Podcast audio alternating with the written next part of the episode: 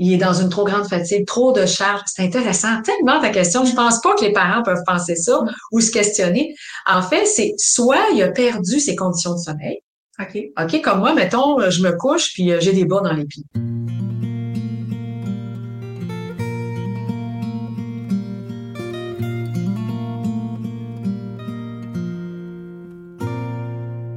Bonjour les parents. Alors aujourd'hui, on va, parler avec vous des faux départs lors de l'endormissement initial quand on couche les enfants le soir.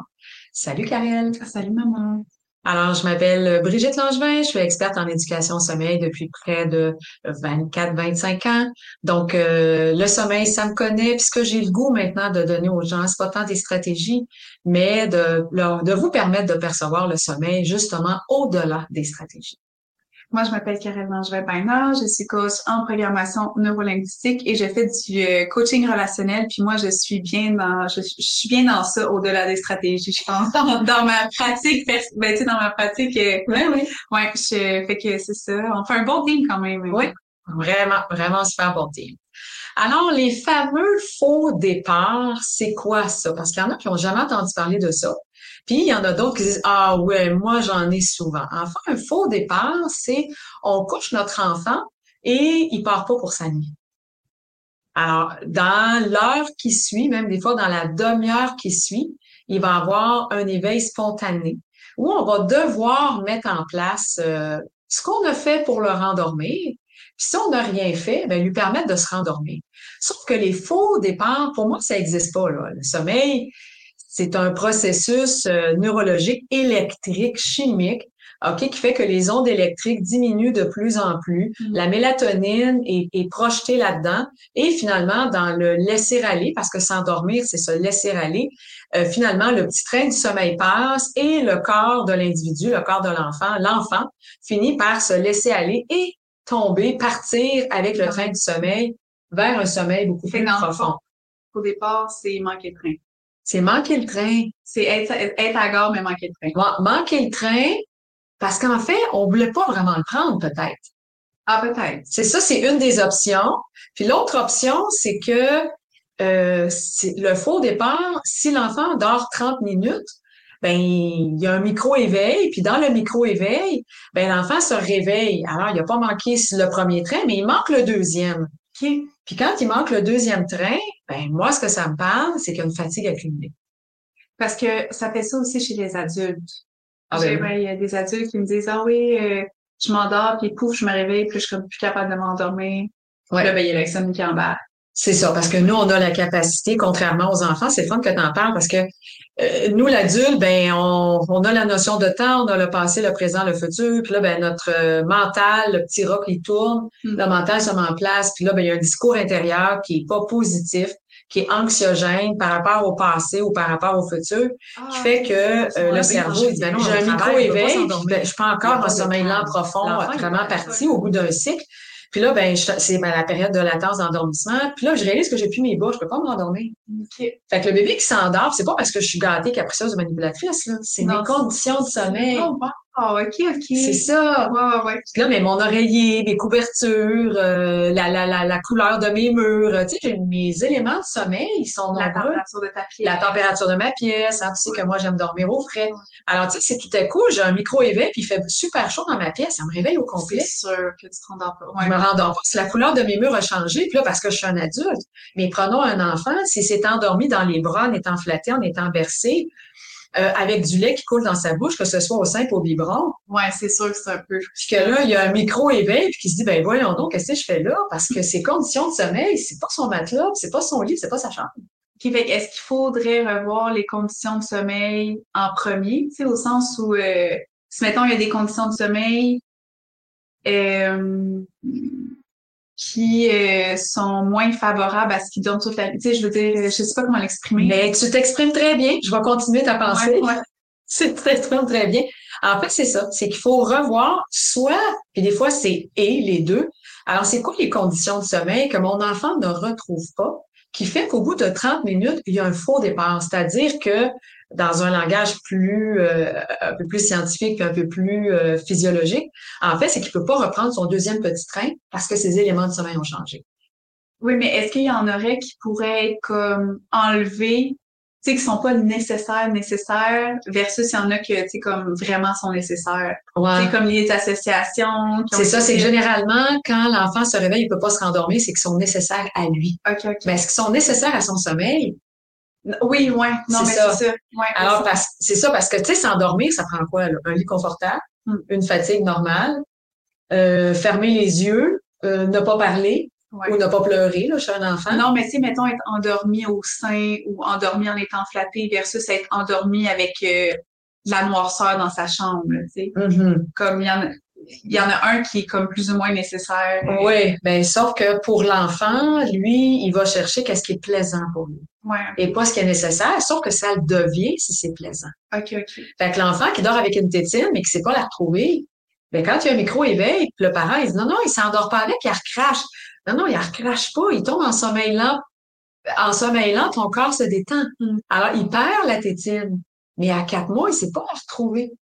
Par contre, si ton enfant a dix mois puis qu'il pe- il perd sa tétine, ben lui, tu en mets plusieurs dans le lit puis il peut la retrouver. OK, OK. OK? Parce qu'il est capable de pouvoir la retrouver. Fait qu'il y a beaucoup moins de risques de faux départ dans les nécessités de sommeil, pour les nommer comme ça. Donc, les associations, tu sais, comme moi, si je porte des bas trop lousses, j'ai plus de chances de les perdre Clairement. que si je porte des bas un peu plus ajustés. Mhm.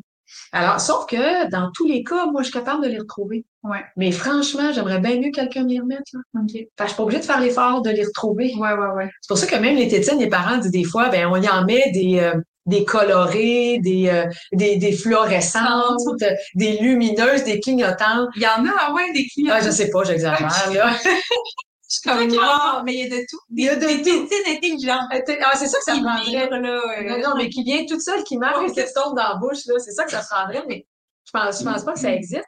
Alors, ce qui fait que euh, si l'enfant sait retrouver, ben, c'est pas la même façon de faire que l'enfant qui sait pas les retrouver. Alors, il faut se dire, OK, là, il s'endort euh, avec mon sein, avec un biberon, avec un bercement, avec mon corps, avec ma main, avec mon petit doigt dans sa bouche, ou avec une, euh, une tétine qui s'est pas retrouvée, ou avec un toutou qui s'est pas retrouvé, avec un doudou qui s'est pas retrouvé. Ben, c'est quasiment, il joue un, un petit mauvais tour. Ouais, ouais, ouais, je comprends. OK? Fait C'est que là, quoi qu'on fait? hey, c'est quoi qu'on fait? Ben, il faut y apprendre à faire autrement. OK. OK? Puis ça, ben là, il y a plein de stratégies, puis on n'embarque pas là-dedans. On veut juste comprendre les stratégies. Juste comprendre le sommeil au-delà des, des stratégies. Alors, les parents vont, euh, tu sais, il y a des parents qui vont dire, OK, je vais le mettre au lit somnolent. C'est quoi? Ah, OK, OK. OK, au lieu de le mettre complètement endormi pour qu'il puisse être capable d'y arriver. Puis, ah, oh, ben, euh, je vais mettre plus de suce dans son lit. Ah, je vais prendre sa main pour l'aider à retrouver la suce. Mm. Je vais trouver un moyen de pouvoir l'aider euh, qui va faire en sorte qu'il va pouvoir devenir le plus possible autonome. C'est ça. Mais les faux départs sont pas juste dus aux associations. Mais avant d'aller sur le deuxième point, c'est qu'il y a des enfants, puis des fois j'explique ça aux parents, puis les parents sont là, « Oh, moi, c'est ça qui vit. » Je dis aux parents, imagine-toi là, qu'à tous les jours, OK, tu t'endors avec un oreiller et que pendant que tu dors, je te l'enlève subtilement. Mm. OK, ça c'est comme te déposer endormi après t'avoir endormi avec euh, un biberon, le sein, le bercement, le flattage.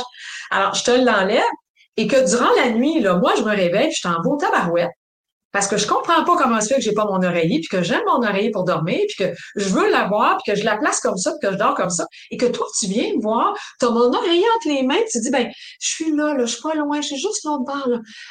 Ah ouais, c'est ça, on s'en fout, là. Ben, Moi, on je veux juste mon oreiller. Mais moi, je veux juste mon oreiller. Ouais. Alors, le parent pense que son enfant vit de l'insécurité, alors que lui vit de la frustration de voir son élément de sommeil, les seins de maman, les bras de maman, le corps de maman, ou, à l'inverse, euh, le corps de papa qui n'a pas les seins.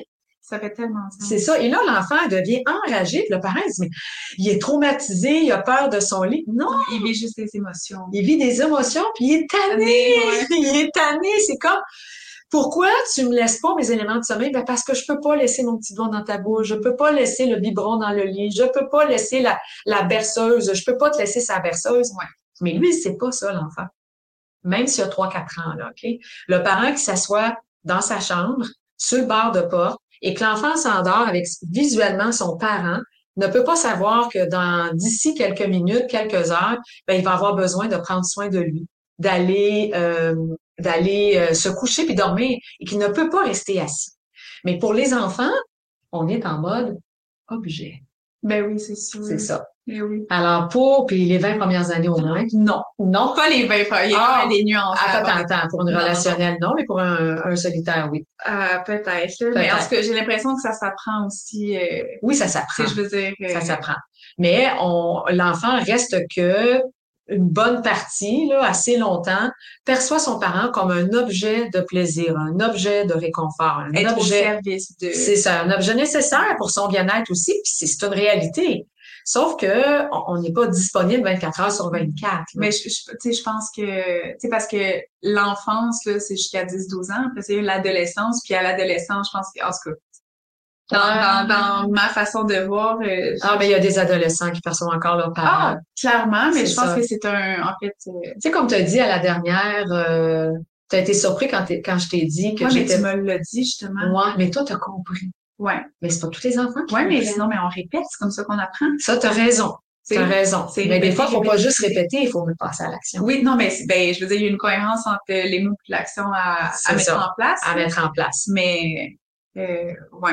En tout cas, mais oui, je pense que ça peut être dur aussi euh, de réaliser qu'on est en mode objet pour euh, pour son enfant. Là, Ouais. que nous, on est tellement éperdument en amour euh, avec cet être-là. On est tellement dans euh, un mode relationnel puis un mode de connexion. Là. Ouais. Fait que c'est sûr que ça doit être euh, déroutant un peu, mais Pour le parent. C'est ça.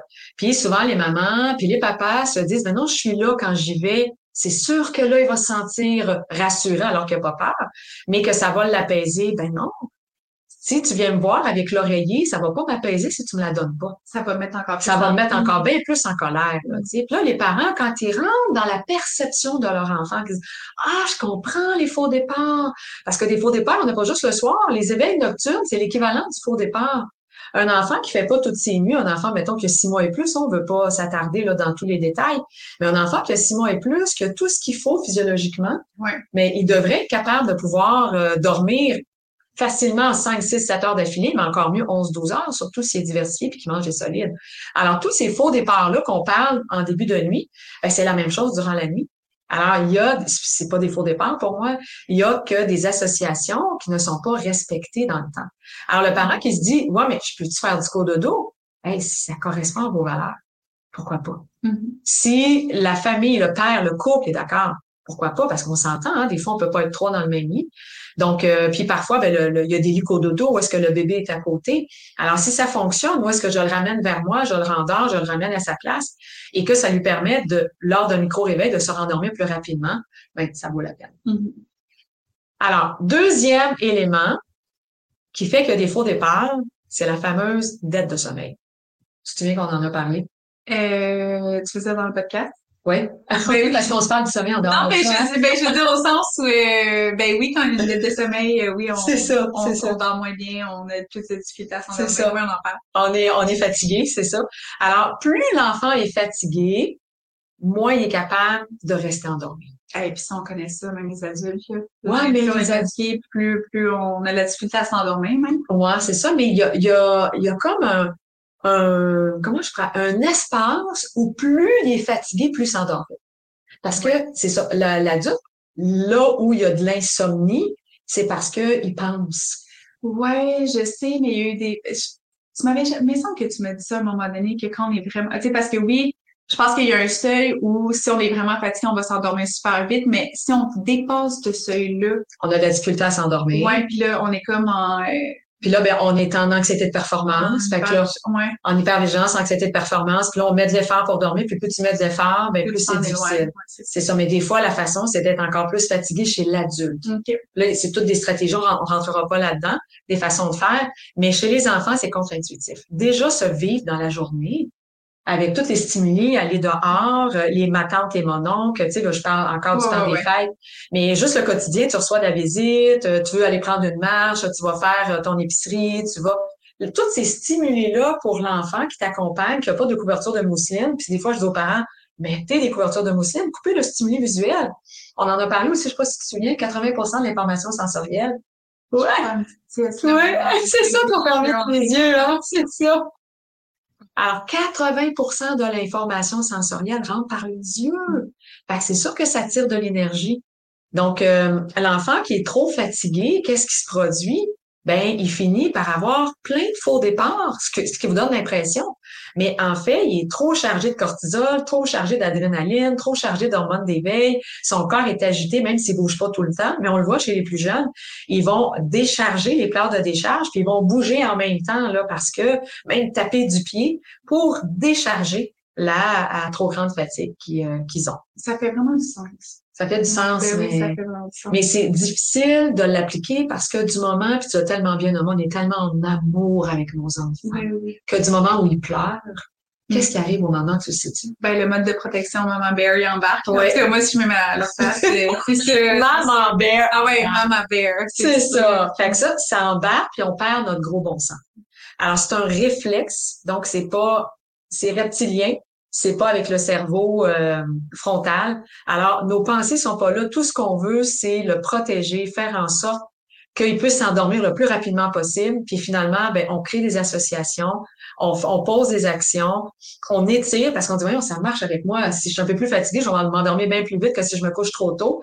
Alors, on pense qu'il faut le coucher plus tard. On pense que l'éveil trop matinal, c'est parce qu'il est pas assez fatigué. Alors que finalement, ce faux départ-là est vraiment dû au fait qu'il est trop fatigué. C'est intéressant. Tu sais, je suis vraiment beaucoup dans la sagesse du corps en ce moment. J'ai l'impression que euh, même le corps du bébé, au sens où si il y a un trop plein d'hormones, un trop plein de stimuli, un trop plein d'énergie au final, qui est pas au service de son ben, endormissement. Ben, un trop plein d'hormones, mais, euh, mais ça fait drainer son énergie. Oui, non, mais c'est ça. Ben ouais. Ben au sens, euh, c'est de l'énergie en, en éloigné d'eux. En fait, il est vidé de son énergie, puis là, il est sur sa marge de crédit, sur l'adrénaline. Ouais, ben c'est ça. Mais l'hormone de la cortisol, ce qu'il a besoin, c'est de c'est de s'apaiser. Ben c'est ça.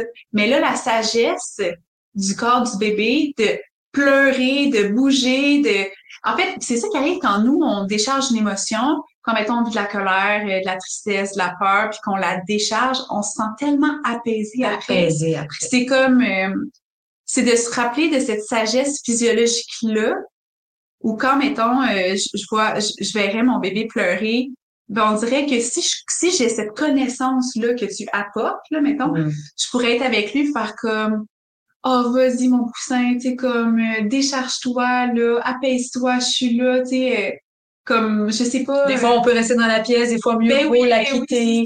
on, on, est là, on l'entend à distance. On peut même euh, lui parler à distance ou même se parler à soi. Ouais, ouais. Avoir un discours intérieur, c'est bon. Qu'est-ce que tu dis? Avoir un discours intérieur aussi qui va faire en sorte que ça va nous calmer. Ouais. Parce que si on tombe euh, dans la peur, dans l'anxiété, notre réflexion est plus là. Ouais. On pose des gestes que pour en fait faire taire l'enfant en guillemets, là, vous ne voyez pas, mais faire taire l'enfant.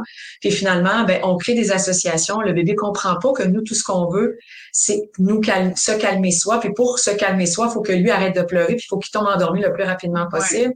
Là, finalement, ben, on génère des associations qui fait que éventuellement, ben, euh, ça devient euh, des associations qui se mettent en place. Ça fait qu'il s'endort très tardivement. Il y a des enfants de deux, trois. C'est pas au service de son sommeil non. de, de nuit. C'est ça. Il y a des, enfants qui s'endorment, il est 21h, 22h, 23h parfois, parce que le parent veut tellement poser de gestes pour s'apaiser, OK, pour voir son enfant s'apaiser, mais on s'en rend pas compte, là. Mais non. On s'en rend pas compte qu'on veut s'apaiser. On pense que tout ce qu'on fait, c'est pour apaiser le bébé. Le bébé ou l'enfant. C'est notre inconfort, on a de la misère à dealer avec. on, a, pas parlé de ça dans les deux derniers podcasts, on n'a pas mentionné ça. Ça se peut, ça se peut. Je euh, sais pas. Puis on, on, va le mentionner de plus en plus oui, souvent oui, oui, parce que c'est, c'est un des éléments qui fait que, tu sais, partout, là, tu sais, moi, je suis fatiguée, je vis la fatigue, puis j'ai pas le goût d'être fatiguée à ce moment-là parce que j'ai le goût de profiter un peu plus de ma soirée. Mais c'est quoi je vais faire? Je veux pas vivre l'inconfort, je vais aller manger quelque chose. Ouais, c'est ça, j'allais dire. Son petit, euh, son petit pudding, là, soy machin, là, au, chocolat noir, là. Ou, ou un petit fudge, ou euh, whatever what. C'est ça. Seulement, c'est ça. ça. Alors, c'est ça, je fais ça, mais euh, parce que je veux apaiser ce qu'il y a à l'intérieur de moi, mais malheureusement, ça ne l'apaise pas longtemps. Non. Et ça fait juste augmenter la fatigue. Tout le temps. Mais ça me fait plaisir! Mais ça te fait plaisir! C'est ça. Mais à court terme, c'est intéressant, à moyen pas à long terme, c'est de l'auto-sabotage. Plaisir versus bonheur. Ouais, c'est ça. C'est ça, c'est ça, tout simplement. Fait que là, dans le fond, dans les faux départs, il y a deux éléments qu'il faut regarder. Alors, est-ce que mes associations sont bonnes? Donc, lors d'un micro-éveil, parce qu'il se réveille 30 minutes ou une heure après, est-ce que, justement, il devient fâché de voir qu'il a perdu ses associations, ses éléments de sommeil qu'il a associés pour dormir? Puis l'autre point, mais est-ce qu'il y a une dette de sommeil? Alors, s'il est fatigué, ben, puis ça, on en a parlé déjà dans la saison 1, mais il faut le coucher plus tôt, pas plus tard. Il faut le coucher plus tôt. Alors oui, il va avoir un défi peut-être, parce qu'il va mettre un peu plus de temps à s'endormir. Il va peut-être avoir l'opportunité de décharger, mais il va arriver à s'endormir euh, éventuellement. C'est dès la troisième nuit qu'on voit de l'amélioration. Quand c'est là qu'on sait qu'on est dans la bonne voie, généralement. T'as-tu du goût de rajouter d'autres choses? Ça fait le tour pour toi aussi? Oui, je pense que oui, ça fait le tour pour moi Ça fait le tour. Alors, on se dit à la semaine prochaine. Bye! Bye bye! C'était Brigitte Langevin, experte en éducation au sommeil. Si tu as le goût d'en apprendre plus, je t'invite à visiter mon site à brigittelangevin.com. Puis si vraiment tu as le goût que le sommeil, ce soit pas toujours sur un coup de dé et que ça fonctionne, ben j'ai une formation Les Amis du Dodo. Clique sur le lien plus bas, tu vas en apprendre plus. C'était Karel Langevin, coach PNL. Tu peux aussi aller visiter mon site web karellangevin.com. Si ça pique ta curiosité, j'ai créé une merveilleuse formation la PNL au service de l'enfant. Clique sur le lien juste en dessous si tu veux en savoir plus.